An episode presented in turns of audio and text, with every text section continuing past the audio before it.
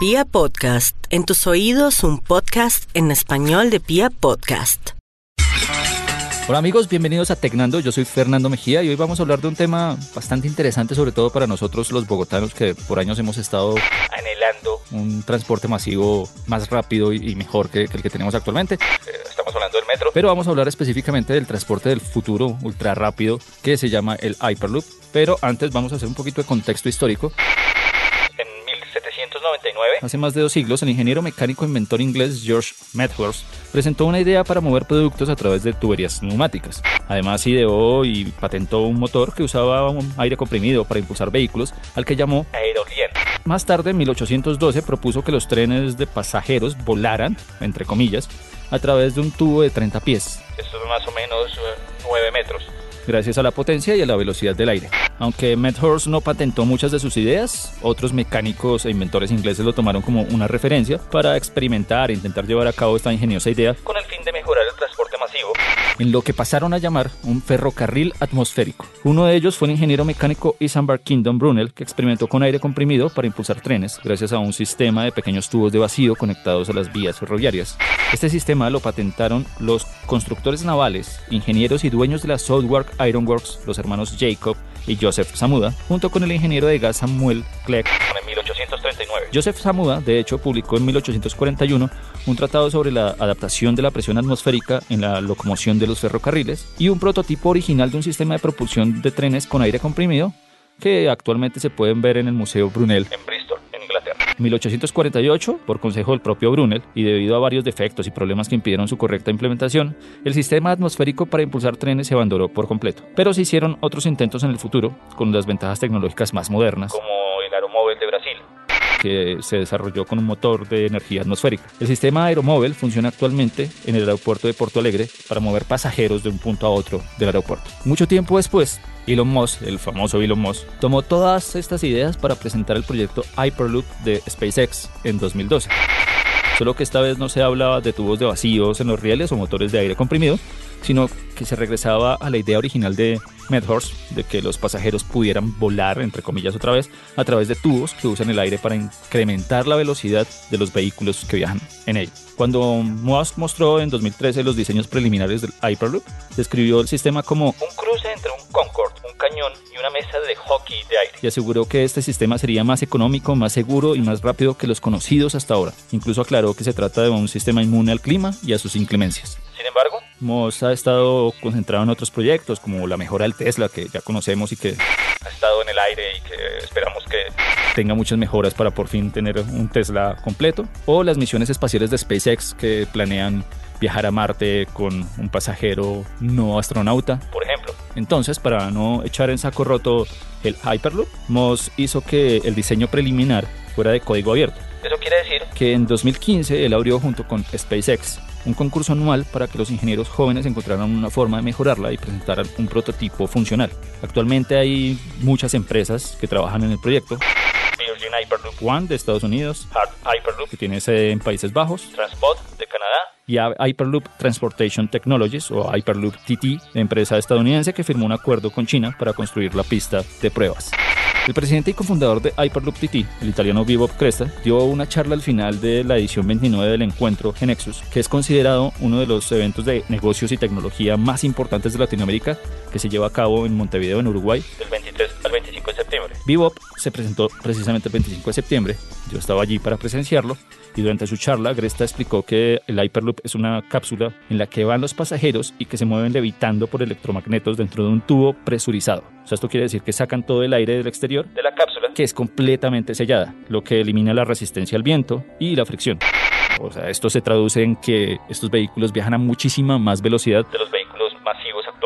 El italiano afirmó además que en Hyperloop TT han estado construyendo esta tecnología de transporte durante cinco años, pensando fundamentalmente en la comodidad de los pasajeros. En la construcción, Hyperloop TT usa paneles solares y un sistema de frenos que le devuelve la energía a la red. Además, inventaron un modelo para medir constantemente la velocidad y conocer las condiciones de los pasajeros y monitorear su seguridad en todo momento. Gresta también dijo que las personas detrás del Hyperloop están pensando en redes que permitan conectar y acercar a todos los países y a los habitantes del mundo, cambiando la forma en la que exploramos y conocemos el mundo actualmente. Gracias a las altas velocidades de, de este transporte que permiten viajar entre dos territorios lejanos en muy pocos minutos. Se han hecho pruebas en Estados Unidos. O bueno, más, más que pruebas, se, se ha dicho que la velocidad que alcanzan los Hyperloop pueden, pueden hacer que una persona viaje de un estado al otro de Estados Unidos, de la costa este a la costa oeste, en aproximadamente media hora o una hora. Gresta explicó además que el Hyperloop Está creado o está pensado con un diseño adaptable. a, a su entorno. Esto quiere decir que no es exclusivamente subterráneo, lo que sería incluso más costoso, sino que en caso de que no se pueda construir en el subsuelo, por cualquier razón, como que afecte la tierra de las plantaciones agrícolas o que pueda causar daños estructurales en las edificaciones, O cualquier excusa de algún político. eh, que quiera evitar el progreso, este novedoso sistema de transporte también se puede construir en zonas elevadas. Así que para los políticos bogotanos, de metro subterráneo o metros elevados, el Hyperloop podría ser una muy buena solución. Además, eh, explicó que la forma en la que acelera y desacelera el Hyperloop es tan suave que los pasajeros no sienten que van viajando adentro y esto lo saben gracias a pruebas que, han- que han venido haciendo. Además, el Hyperloop también sirve como un método de transporte de grandes contenedores y otros elementos, por lo que también podría ser una mejora para la industria. Gresta también explicó que la cápsula mediría 39 metros de longitud y 2,7 metros de diámetro, pesaría 20 toneladas y en cada vehículo cabrían entre 28 y 40 pasajeros en una ruta que no se detiene, que los lleva directamente a su destino a velocidades que podrían alcanzar hasta los 1200 kilómetros por hora. Además, una cápsula puede salir de A un destino diferente cada 30 segundos. y para hacerlo más inteligente, usan inteligencia artificial para que el, el sistema pueda ubicar a los pasajeros que van a un mismo destino en la cápsula correspondiente. Eso facilitaría mucho. y las estaciones vendrían equipados con, con sistemas de biometría para acceder a todos los servicios extras del viaje, como comida, entretenimiento y el mismo pasaje, porque Los Hyperloop, como son futuristas, tienen además una gran gama de posibilidades para los pasajeros, como alquilar, eh, servicios de streaming, ver películas, ver series, las ventanas, que no son ventanas. realmente son paneles, se pueden configurar para mostrar la escena que uno quiera o el paisaje que uno quiera. Tendrían costo adicional. Y eh, de todas formas, este costo sería igualitario para todos. Estas pantallas de, de las ventanas además son, son táctiles, entonces simplemente es irlos cogiendo como cuando uno va en un avión, pero mucho más moderno, mucho más grande. Uno puede Poner un paisaje lejano oeste, de la antigua Roma, lo que quieran. Básicamente las posibilidades son infinitas. Sé que suena un poco a ciencia ficción, pero El Hyperloop eh, está más real que nunca. Esto que contó Gresta es un trabajo que realmente se está haciendo.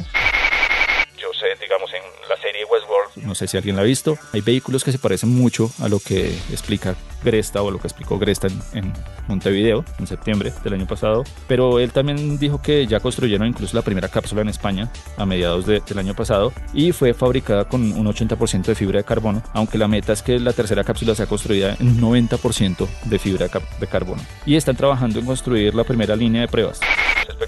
Para el 2030 ya muchas ciudades del mundo estarían transportándose por medio del Hyperloop. Yo no sé si, si en Bogotá, después de saber todo esto, merece la pena seguir esforzándose por hacer un metro que posiblemente nos va a tener retrasados. es mejor ahorrar un poco de plata, que los bogotanos nos aguantemos un, un rato más Invertir en el Hyperloop de una vez, para tener un transporte futurista y estar a la vanguardia, pensaría yo, si yo fuera un político eso es lo que haría, pero no lo soy. Espero que les haya gustado y si les gustó compartan. No olviden seguirme en mis redes sociales, arroba tecnandoando en Instagram. También en Instagram como arroba exmaquinaco, escriban exmaquina como exmachinaco, ahí también encontrarán más cosas de tecnología, evaluaciones, eh, hablaremos de series, de películas, entonces podemos complementar lo de este podcast. Fernando se despide, no olviden compartir, no olviden invitar a sus amigos y nos vemos en una próxima oportunidad. Chao, chao.